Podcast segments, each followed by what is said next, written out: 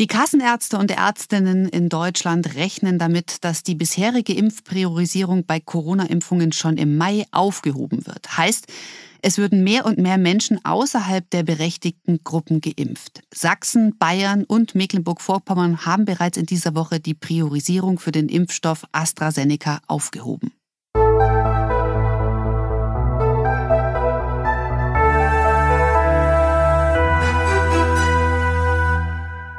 Hallo, schön, dass Sie heute mit dabei sind, um zusammen mit mir die Ärmel hochzukrempeln. Heute ist Donnerstag, der 22. April. Mein Name ist Caro Matzko und ich freue mich auch heute wieder darauf, für Sie und für euch die aktuell wichtigen Fragen zur Corona-Schutzimpfung zu stellen. Und zwar heute an Professor Dr. Thomas Mertens. Das ist der Vorsitzende der STIKO. Und die STIKO, das ist die Abkürzung für Ständige Impfkommission. Viele fragen sich immer noch, was ist das eigentlich genau, diese ständige Impfkommission? Dazu ein paar Informationen. Also die STIKO ist beim Robert Koch Institut angegliedert und ist ein Gremium von aktuell 18 unabhängigen Expertinnen und Experten, die Impfempfehlungen aussprechen und sie gegebenenfalls auch anpassen. Die STIKO-Mitglieder kommen aus ganz unterschiedlichen Disziplinen von Wissenschaft und Forschung, aus dem Bereich des öffentlichen Gesundheitsdienstes und der niedergelassenen Ärzteschaft und werden vom Bundesministerium für Gesundheit in Absprache mit den obersten Landesgesundheitsbehörden alle drei Jahre neu berufen. Die Mitgliedschaft ist übrigens ehrenamtlich.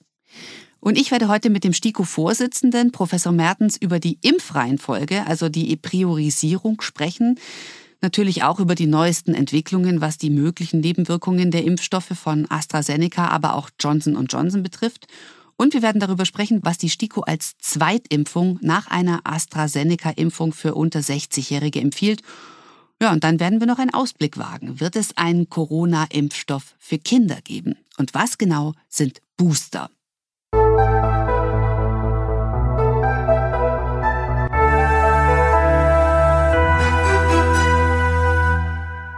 Und jetzt bin ich per App mit STIKO-Vorsitzenden, mit Professor Thomas Mertens verbunden. Hallo, guten Tag. Ja, guten Tag. Jetzt würde ich ganz gern mal starten mit dem sehr wichtigen und auch heiß diskutierten Thema Priorisierung, Professor Mertens. Sie haben mit Ihrer Priorisierung die Grundlage dafür gesetzt, wer in Deutschland wann geimpft wird. Auf welcher Basis, damit wir das mal verstehen, haben Sie diese Empfehlungen erstellt? Nun vielleicht ein Satz noch vorweg. Die Priorisierung hat ja zu dem einzigen wirklich nachweisbaren Erfolg der Impfung derzeit geführt, nämlich zu der Tatsache, dass gerade in den Alten- und Pflegeheimen praktisch keine schweren Erkrankungen mehr auftreten und auch keine Sterbefälle mehr. Das war ja der Effekt der Priorisierung. Die Priorisierung wurde folgendermaßen erarbeitet.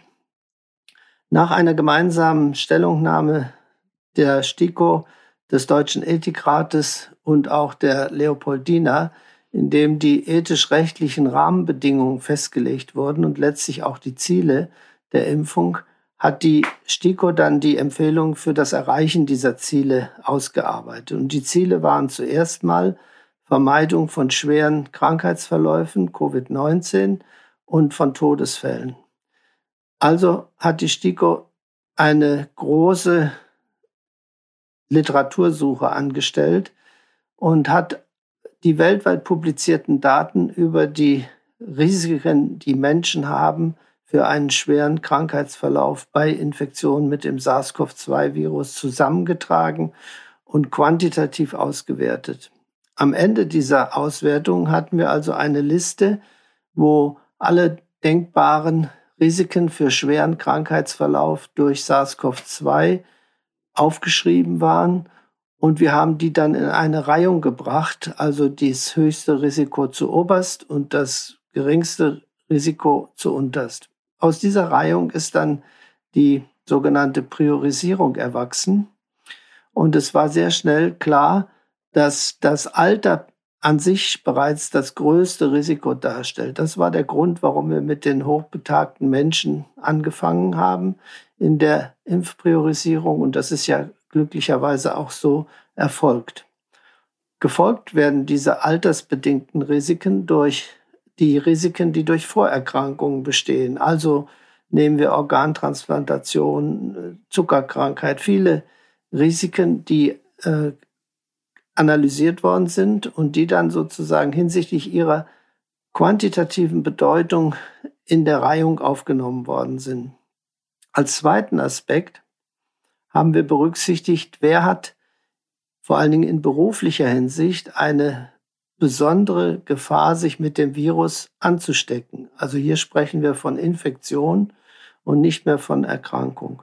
Aus diesen beiden Kriterien ist dann die Priorisierungsliste erstellt worden. Mhm. Was jetzt aber momentan passiert ist, nachdem, Sie haben es ja bereits gesagt, durch die Priorisierung vor allen Dingen die Schwächsten, die Hochbetagten, die Älteren geschützt worden sind, ist, dass sich jetzt meist jüngere Menschen anstecken, ich glaube, dass die britische Mutante über 90 Prozent mittlerweile Anteil hat. Ja. Also die Patientinnen und Patienten sind jetzt jünger, es sterben weniger, aber dennoch hören wir jetzt die ganze Zeit, dass die Intensivstationen schon wieder grenzwertig ausgelastet sind. Ein Grund dafür Jetzt erwischt es diese Leistungsträgerinnen, äh, so nennt man das ja, die zwar nicht so schnell an einer Covid-19-Erkrankung sterben, die aber bei einem schweren Krankheitsverlauf bis zu 20 Tage auf Intensiv behandelt werden müssen. Also geht das Konzept der Priorisierung jetzt wirklich auf, wenn diese Menschen sehr, sehr lange die Intensivbetten benötigen? Nun, die Priorisierung, und das ist ja auch völlig klar, hat besondere Bedeutung in der Zeit, wo es darum geht, einen knappen Impfstoff möglichst sinnvoll und gerecht zu verteilen. In dem Augenblick, wo viel Impfstoff verfügbar ist, kann und muss man dazu übergehen, auch in der Breite zu impfen. Aber auch wenn Sie an die Jüngeren äh, denken, die jetzt schwer erkranken, so ist es, es nach allen wissenschaftlichen Erkenntnissen anzunehmen, dass sich auch darunter Menschen befinden, die zwar jünger sind, die aber eben ein erhöhtes Risiko für schwere Erkrankung aufgrund von Vorerkrankungen haben. Das sind ja sehr viele Aspekte. Das geht vom extremen Übergewicht über die Herzinsuffizienz, äh, über Tumorpatienten. Also äh, ich glaube nicht, dass sich das wirklich widerspricht. Die, auch wenn man jetzt sich überlegt, wen in der Gruppe der Jüngeren sollte man zuerst impfen, dann kommt man eigentlich wieder zu der Erkenntnis, dass es aus epidemiologischen und auch letztendlich ähm, Gründen der Ethik sinnvoll ist, immer zuerst die zu impfen, die ein hohes Risiko für Erkrankung haben. Das gilt nicht nur für alte Menschen, sondern eben auch durchaus für junge Menschen mit einem hohen Risiko für schwere Erkrankung. Aber jetzt könnte man ja auch sagen, warum schützen wir nicht stattdessen zuerst die, die das größte Risiko einer Infektion haben, zum Beispiel, weil sie sehr viel Aerosolen ausgesetzt sind und weil sie sehr viel Kontakt mit Menschen haben durch ihren Job. Zum Beispiel Menschen, die an einer Supermarktkasse arbeiten, zum Beispiel. Oder zum Beispiel auch Alleinerziehende, die halt eine große Verantwortung haben und äh, weil sie die einzigen sind, die sich um die Kinder kümmern. Nun, soweit es geht immer um das gleiche Problem. Nehmen Sie an, Sie haben zehn Impfstoffdosen und Sie haben tausend Menschen, die geimpft werden könnten. Und alle dieser oder viele dieser tausend Menschen können irgendeinen Grund sagen, warum sie auch geimpft werden sollen. Nichtsdestotrotz bleibt Ihnen in dieser Situation eigentlich nichts anderes übrig, als eben vernünftig auszuwählen, wer zuerst geimpft werden soll. Es spricht ja nichts dagegen, auch die von Ihnen genannten zu impfen, aber die Frage ist, in welcher Reihenfolge man das tut. Und die Frage ist, wie viel Impfstoff ist verfügbar? In dem Augenblick, wo viel Impfstoff verfügbar ist, wie das jetzt hoffentlich bald der Fall ist, spielt diese Priorisierung und auch die Priorisierungsdiskussion eigentlich immer eine, eine immer geringere Rolle. Das ist absehbar und ist ja auch vernünftig so. Steht übrigens gleich auf der ersten Seite der entsprechenden STIKO-Empfehlung auch drauf. Wäre es sinnvoll, die Intervalle zwischen Erst- und Zweitimpfung zu verlängern, um schnell mehr Menschen, Menschen einen Grundschutz zu geben? In der Theorie zunächst ja. Allerdings muss man dann sicher sein, dass der Impfschutz, den man durch eine Impfung erreicht, auch lange genug anhält.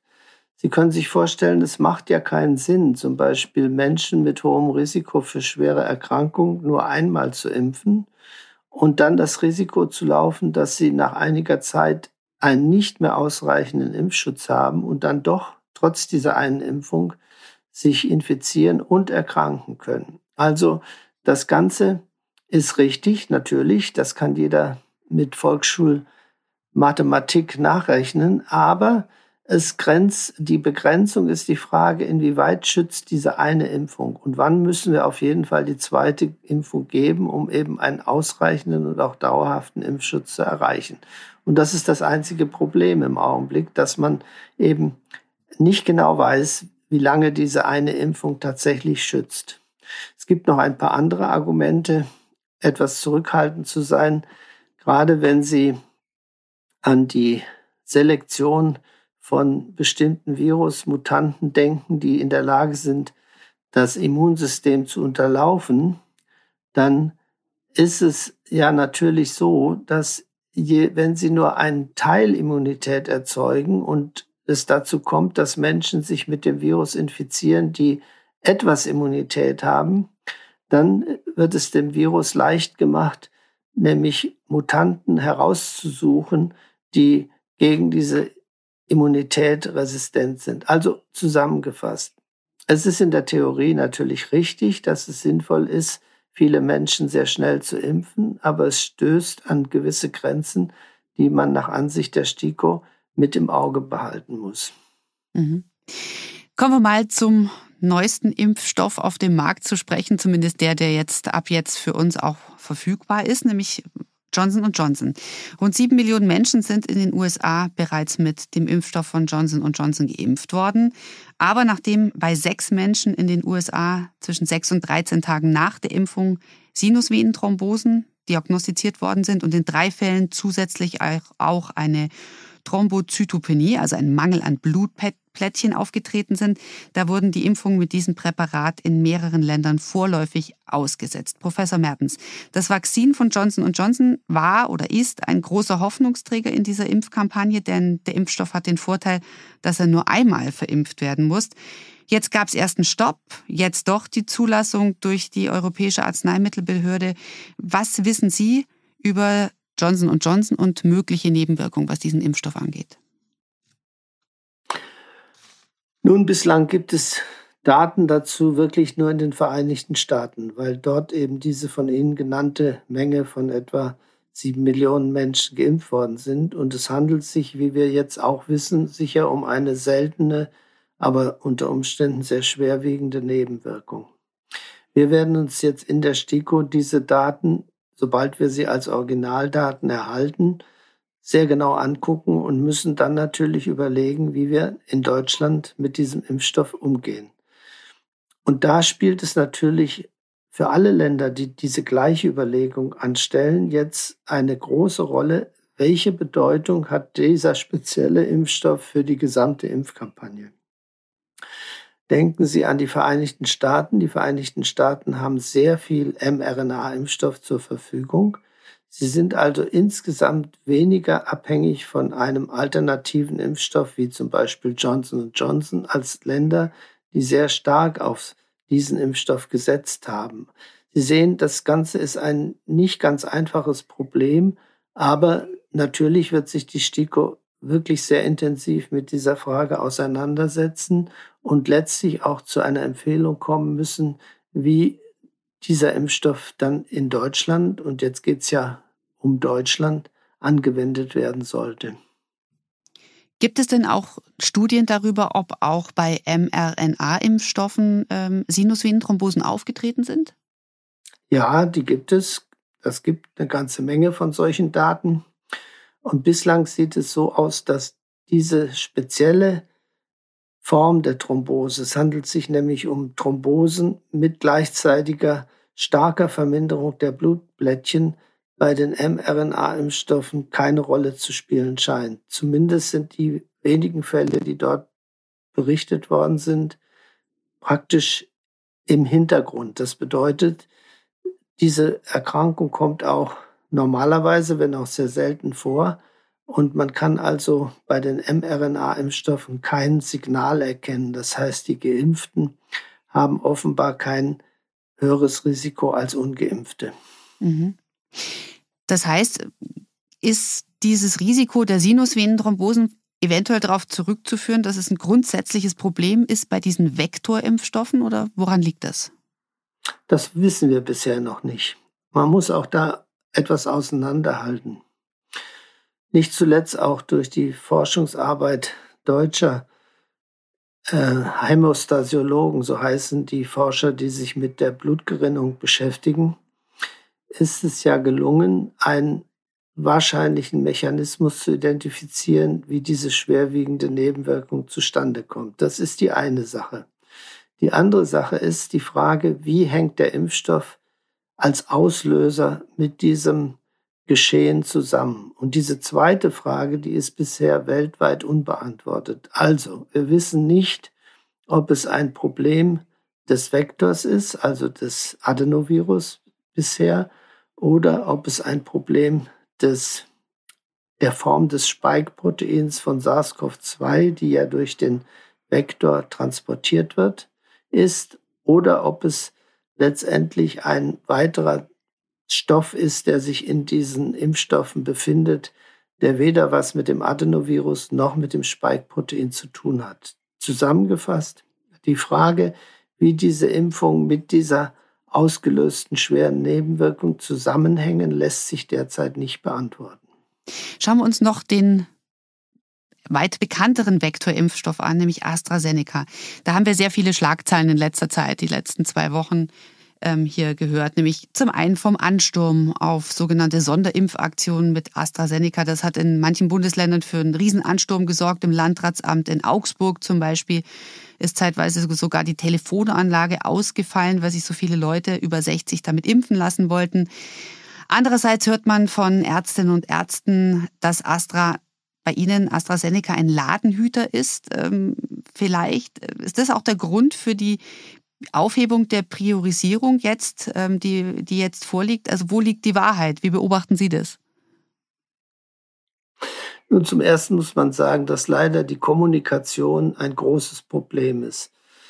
In Deutschland hatten wir ja durch reine Verschiebung in verschiedene Altersklassen von mRNA-Impfstoff einerseits und AstraZeneca-Impfstoff andererseits die Möglichkeit, diese schweren Nebenwirkungen zu vermeiden, ohne eigentlich eine Impfdosis zu verlieren und auch ohne letztendlich den Vorgang der Impfkampagne wirklich verlangsamen zu müssen. Also wir waren in einer wesentlich besseren Situation als Länder, die äh, allein auf AstraZeneca-Impfstoff oder weitestgehend auf AstraZeneca-Impfstoff angewiesen sind. Und wenn Sie sich jetzt vorstellen, dass man ausrechnen konnte, dass bis zum Ende des Jahres 2021 in Deutschland je nach Impfbeteiligung noch mit bis zu 230 Fällen solcher schweren Thrombosen mit Thrombozytopenie zu rechnen war,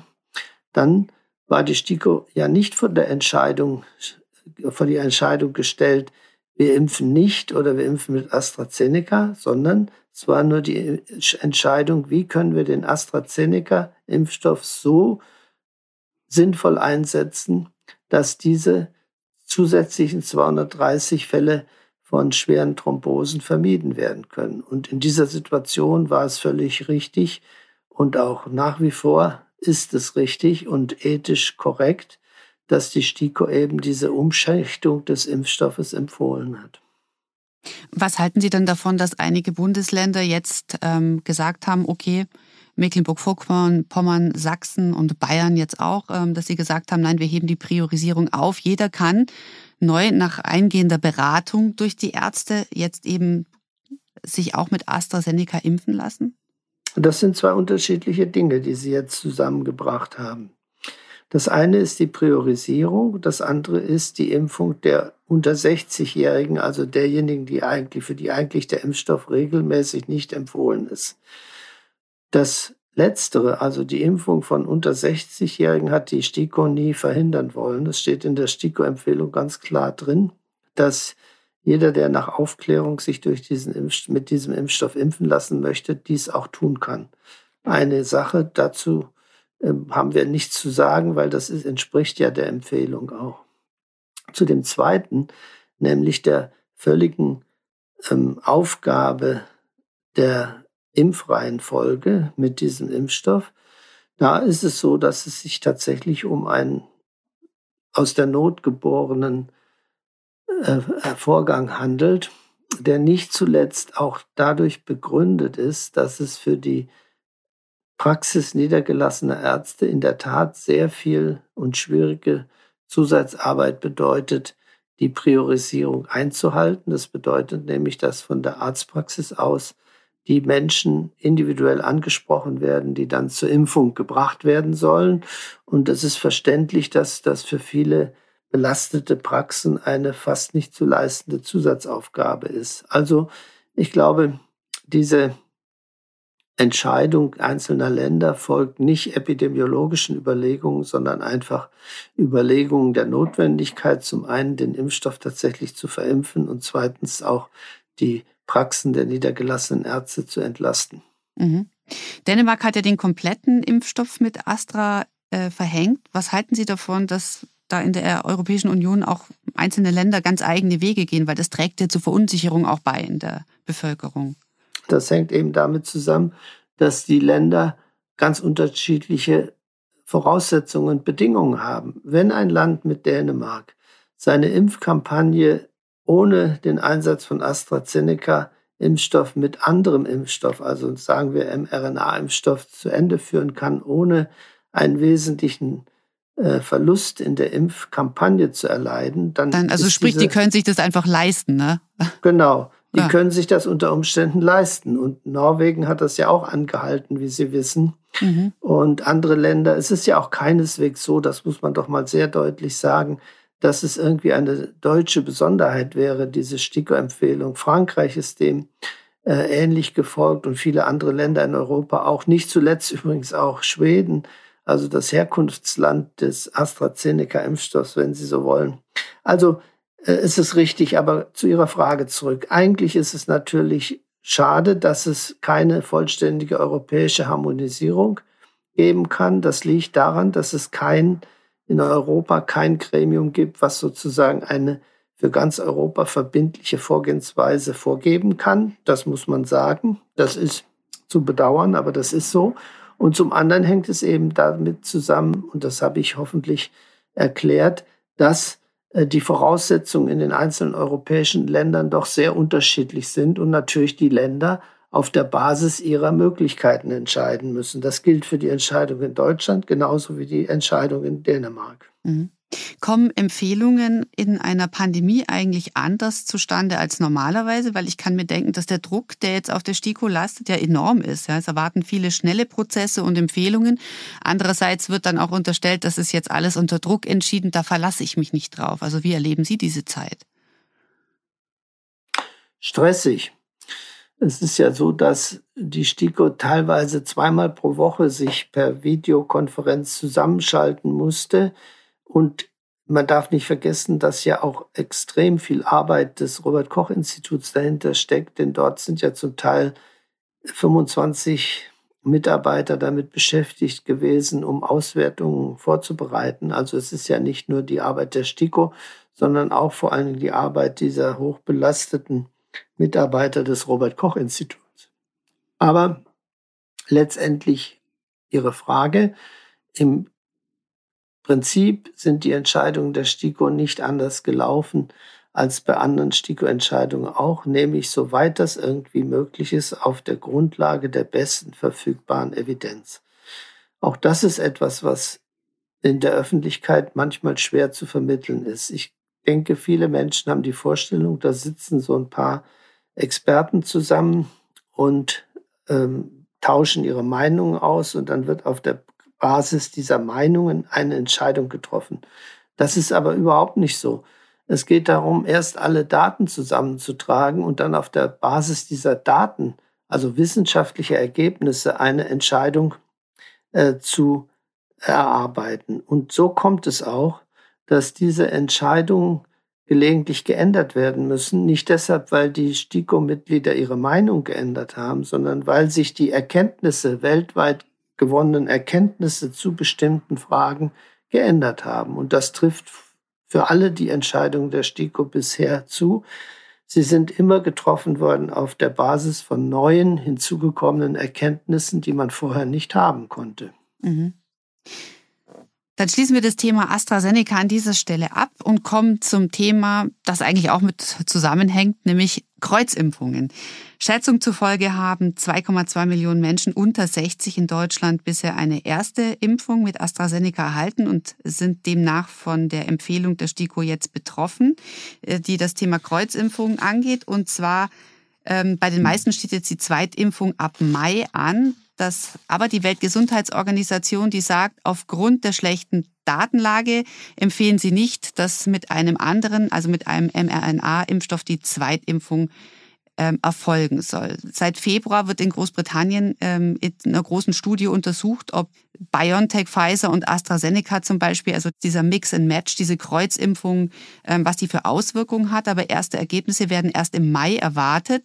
Wie kommt es dann zu der Empfehlung, ähm, jetzt besser für die unter 60-Jährigen nach AstraZeneca ein mRNA-Impfstoff zu verabreichen? Also wie kommt es zu dieser Empfehlung, wenn es noch keine Daten dazu wirklich gibt?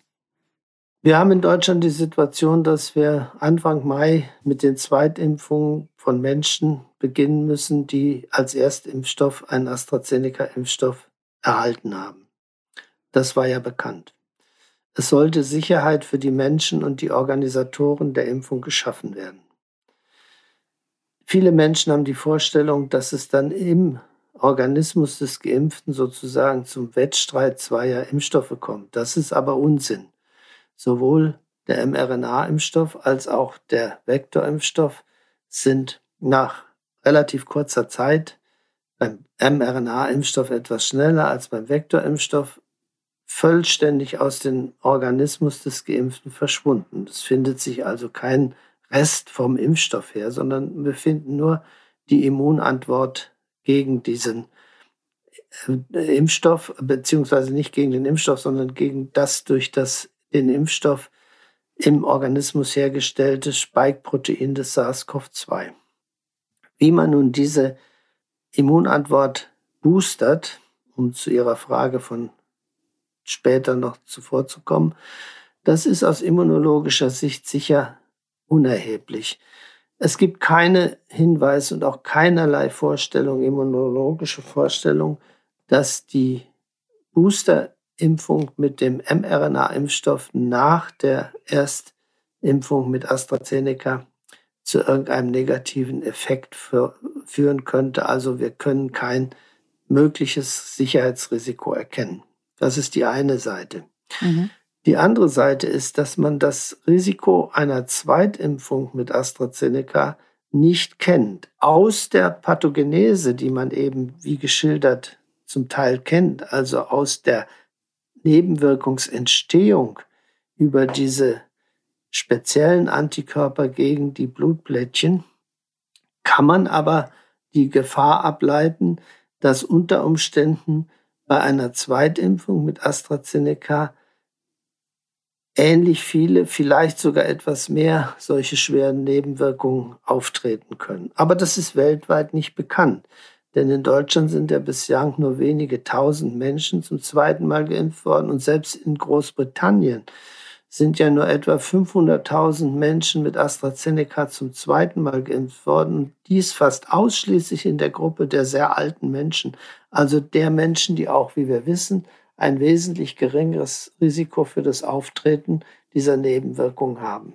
Aus diesen beiden Argumenten, also dem völlig unbekannten Risiko, bei Zweitimpfung mit AstraZeneca aus der sicher ableitbaren Vorstellung, dass die, der äh, Booster mit dem mRNA-Impfstoff kein zusätzliches Risiko für den Impften beinhaltet, haben wir diese Empfehlung getroffen, wohl wissend, und jetzt kommt Ihr Punkt und auch der Punkt der WHO, dass wir nicht genau wissen, ob die Immunantwort nach diesem Booster derjenigen vergleichbar ist nach zwei Impfungen mit dem gleichen Impfstoff.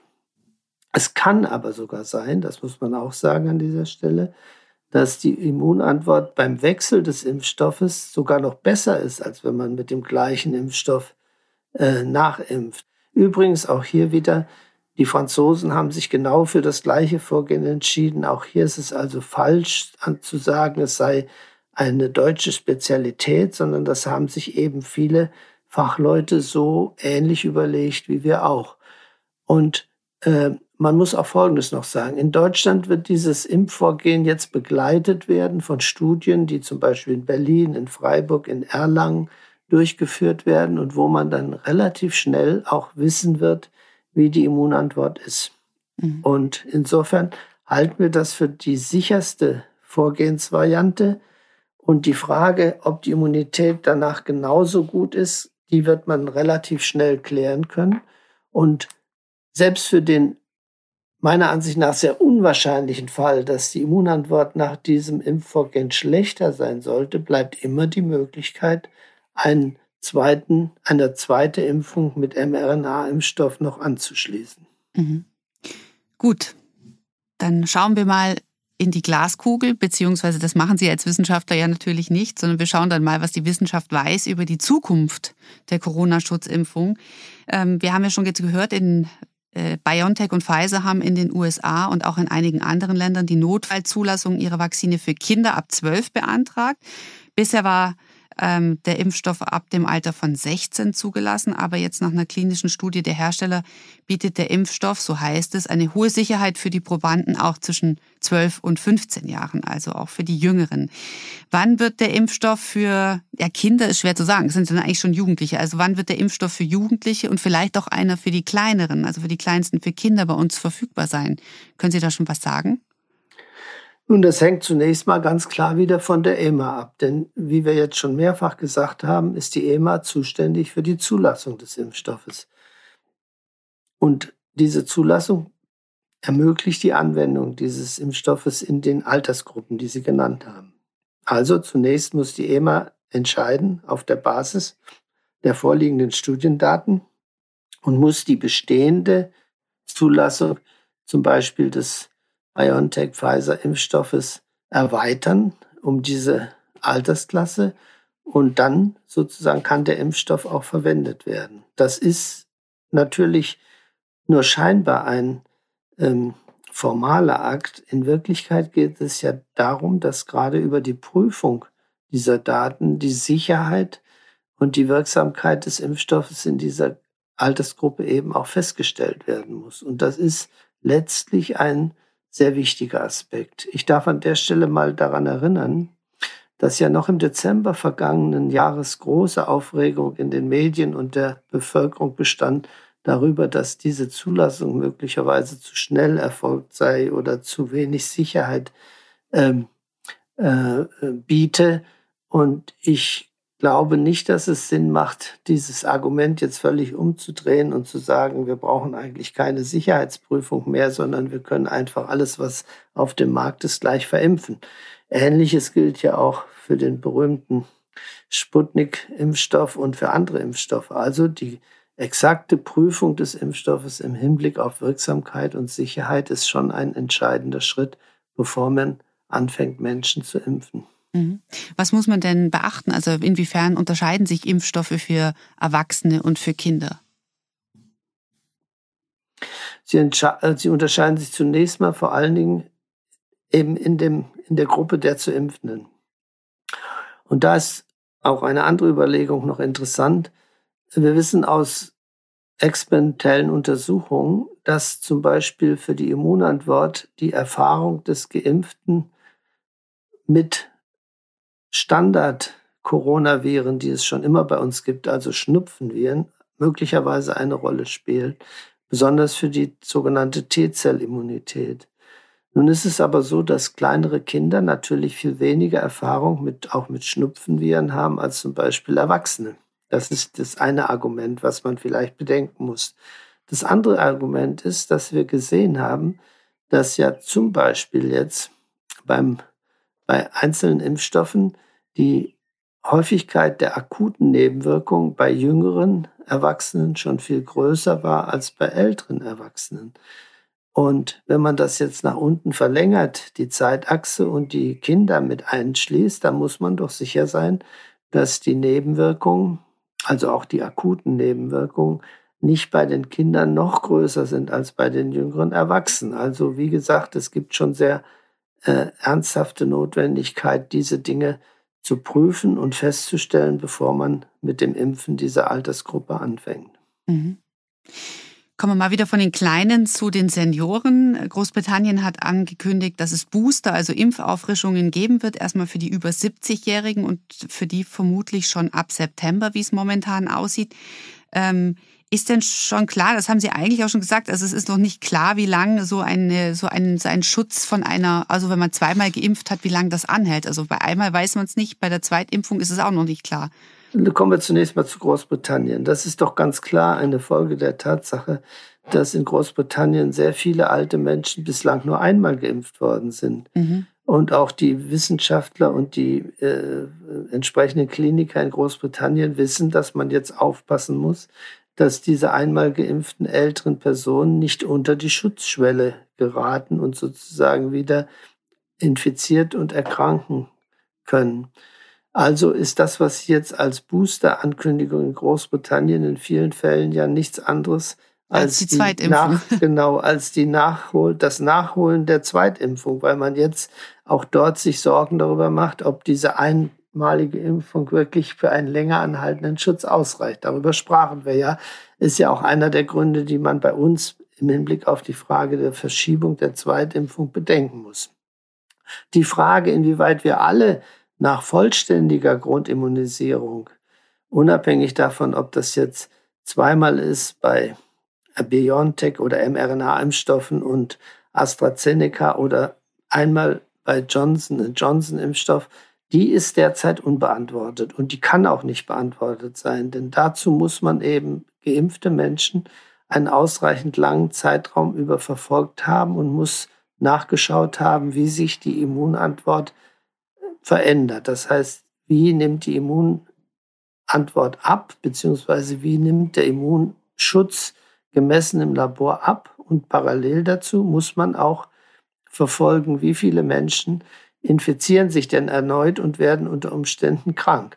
Da wir das noch gar nicht leisten konnten, denn Sie, ich erinnere Sie daran, es wurde ja erst im Dezember mit Impfen weltweit angefangen, muss man einfach da Geduld haben und auf die Ergebnisse warten. Auch das habe ich schon ange angekündigt. Äh, hinsichtlich dieser Empfehlung sind wir abhängig von wissenschaftlichen Erkenntnissen. Und die kann es in diesem Zusammenhang bislang noch nicht geben. Hm. Wie schnell können sich denn Pharmakonzerne auf Mutationen einstellen, was den Impfstoff angeht? Also sind wir schnell genug, um reagieren zu können mit Impfungen auf die Ausbreitung von neuen Mutationen? Ja, das ist ja besonders dann interessant, wenn es Mutationen sind, die das bestehende Immunsystem unterlaufen können, also sogenannte Fluchtmutanten.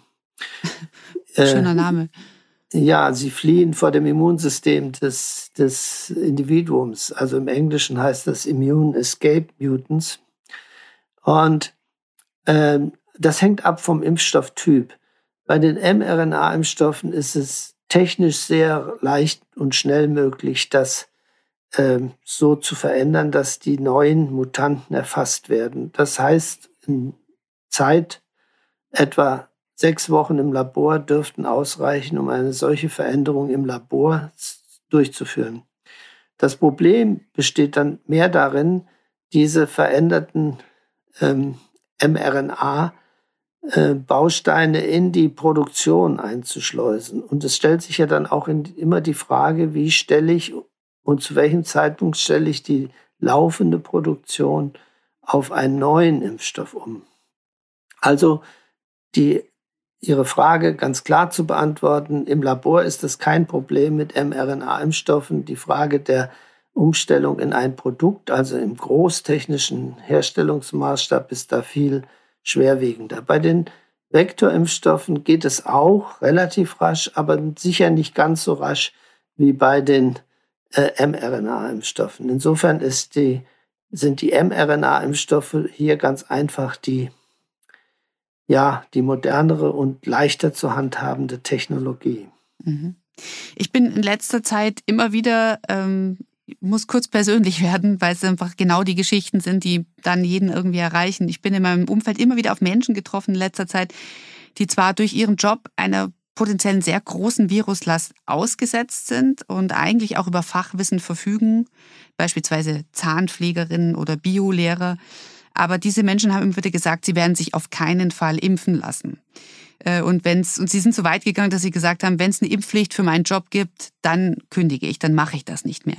Können Sie ansatzweise die Angst vor Impfungen verstehen, Professor Mertens? Ja, also ich kann alles Mögliche verstehen. Auch die Angst von Menschen kann ich verstehen. Allerdings würde ich mir sehr wünschen, dass man in seinen Überlegungen und in seinen Gedanken und damit auch in seinen Entscheidungen rational vorgeht. Und wenn ich rationale äh, Grundsätze anwende, also mit dem Verstand rational umgehe, dann kann ich es schon nicht mehr verstehen. Denn es ist ganz klar, dass Impfung und nicht nur bei äh, äh Covid-19 eine der entscheidenden Errungenschaften der Medizin sind und dass ja unendlich viel äh, Gutes durch Impfung erreicht worden ist. Und sozusagen die Impfung prinzipiell abzulehnen, ist aus meiner Sicht zumindest nicht besonders intelligent. Mhm. Schauen wir mal aufs große Ganze. Welche Rolle spielen denn diese Impfgegnerinnen und Gegner für den Verlauf der Pandemie? Kann ich Ihnen nicht genau sagen. Ich glaube persönlich, dass die wirklich harten, also ganz irrationalen Impfgegner, die Argumenten überhaupt nicht zugänglich sind, doch nicht so sehr viele sein werden. Aber es gibt eine große Gruppe und die meinen Sie vielleicht auch, die skeptisch ist, die Zweifel haben und die Sorgen haben. Und da ist es natürlich Aufgabe aller Beteiligten, durch möglichst gute und auch transparente Informationen die Menschen so weit aufzuklären, dass sie dann wirklich eine rationale Entscheidung treffen können. Und ich denke, das ist ja auch der Grund unseres Gespräches hier. Und äh, und andere Möglichkeiten sehe ich letztendlich nicht. Also es geht da um die Aufklärung und es geht darum, diese Aufklärung für die verschiedenen Gruppen in der Gesellschaft so zu leisten, dass es jeder verstehen kann und auch letztendlich die Informationskanäle zu benutzen, die heute modern sind. Eine schwierige Aufgabe, das haben wir alle erlebt und erleben es weiterhin, aber letztendlich ist das der Weg, den wir gehen müssen um diese größere Gruppe der Skeptiker, die nicht prinzipiell ablehnend sind, auch zu überzeugen. Ist dir klar, wie viele Menschen prozentual geimpft sein müssen, dass wir die, das Coronavirus und die Pandemie in den Griff kriegen? Naja, Sie kennen die Zahl und die ist sicher nicht unvernünftig von etwa 70 Prozent. Nun ist es aber nicht so, dass die Herdenimmunität sonntags noch nicht da ist und montags kommt sie plötzlich, sondern das ist ja natürlich ein äh, Prozess auch, also ein langsam zunehmender Prozess. Kann man sich leicht vorstellen. Herdenimmunität bedeutet ja nichts anderes, als dass die Anzahl der Menschen, die einen Infektiösen umgeben, immer häufiger schon immun ist. Und das macht die Wahrscheinlichkeit geringer, dass einer, der Virus ausscheidet, in der Zeit, wo er Virus ausscheidet, noch jemand trifft, den er infizieren kann. Das ist Herdenimmunität. Und so kann man sich vorstellen, dass das kein Alles- oder Nichts-Phänomen ist, sondern es ist ein letztlich Prozess, der das dazu führt. Also, wir müssen sicher ungefähr 70 Prozent Immunisierte haben oder auch Immune haben. Das heißt Menschen, die die Infektion durchgemacht haben, gehören ja dann auch dazu. Und äh, äh, wir müssen aber dann natürlich auch insofern Glück haben, dass nicht Mutanten auftreten, die eben die, das bestehende Immunsystem unterlaufen können. Denn die können natürlich den Zeitpunkt der Herdenimmunität auch wieder verschieben. Das ist klar. Das heißt, wenn zum Beispiel die P1-Mutante grassieren wird oder könnte in Deutschland, dann würde vermutlich auch die Impfung erstmal nichts nützen, oder? Nichts nützen will ich nicht sagen. Ich glaube, dazu sind die Daten auch nicht verfügbar, die sagen können, dass es nicht nützt. Es geht ja bei Impfung zunächst mal darum, um Krankheiten, Erkrankungen zu vermeiden.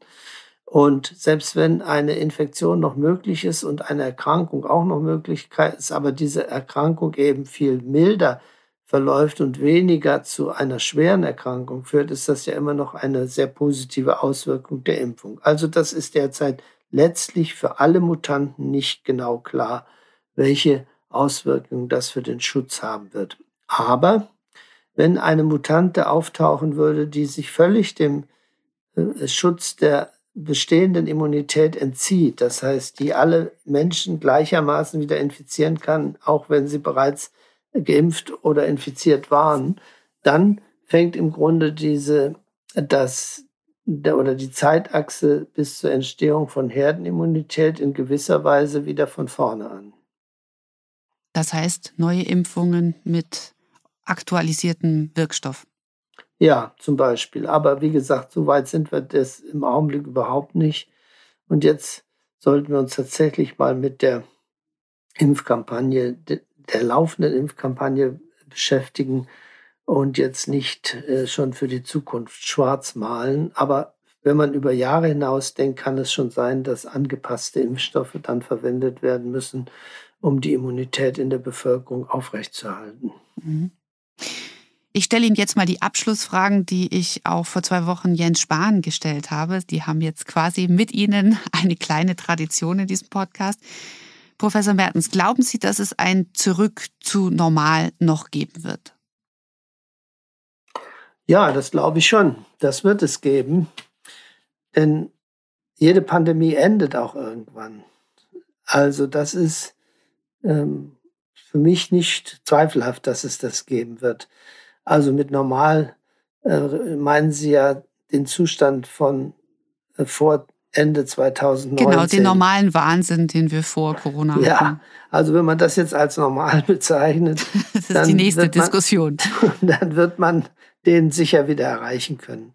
Wann man das genau kann, das ist eine sehr schwer zu beantwortende Frage, denn Sie müssen ja viele Dinge bedenken wenn, es gibt ja bisher nur vergleichsweise wenig Länder in der Welt, in denen überhaupt mit dem Impfen angefangen worden ist. Das heißt, das Reservoir des Virus und vor allen Dingen auch die Virusvermehrung weltweit ist ja immens im Augenblick, mal unabhängig von unserem äh, Gewohnheit ganz äh, starr auf Deutschland oder auf unser kleines Umfeld zu blicken.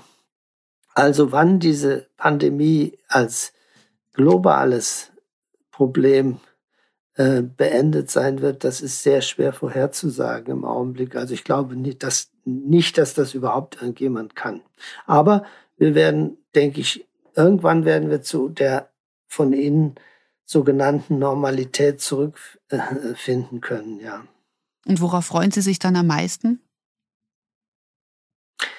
Auch ich persönlich freue mich am meisten wieder auf die Reisefreiheit, muss ich sagen. Und vor allen Dingen, ich bin nun sehr auf das Meer ausgerichtet und bin auch ein begeisterter Segler. Also einfach die Möglichkeit, mich diesbezüglich wieder frei äh, zu bewegen und mal den Aktivitäten nachzugehen, das ist für mich eigentlich das größte, der größte Wunsch. Ich muss auch fairerweise sagen, dass ich jetzt unter den sonstigen Restriktionen, die derzeit bestehen, persönlich wenig leide, weil ich sowieso gerne am Schreibtisch sitze und arbeite und ansonsten äh, ich kein, ich leide nicht besonders unter den Restriktionen, aber das liegt natürlich an meiner äh, besonderen Situation und ich sehe, dass das für Menschen, die mit mehreren Personen in einer kleinen Etagenwohnung leben, natürlich ganz anders sein kann. Mhm. Ich sage auf jeden Fall vielen herzlichen Dank, Professor Mertens und äh, Ei, Captain. Dann hoffe ich, dass wir alle bald die Leinen loslegen können. Ja, das hoffe ich auch. Gut. Gut, dann herzlichen Dank.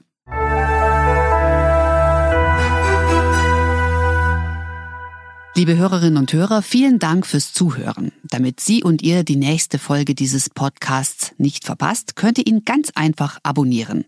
Auf der Podcast-Plattform Ihrer und eurer Wahl. Ich freue mich, wenn ihr wieder dabei seid. Bis dahin alles Gute.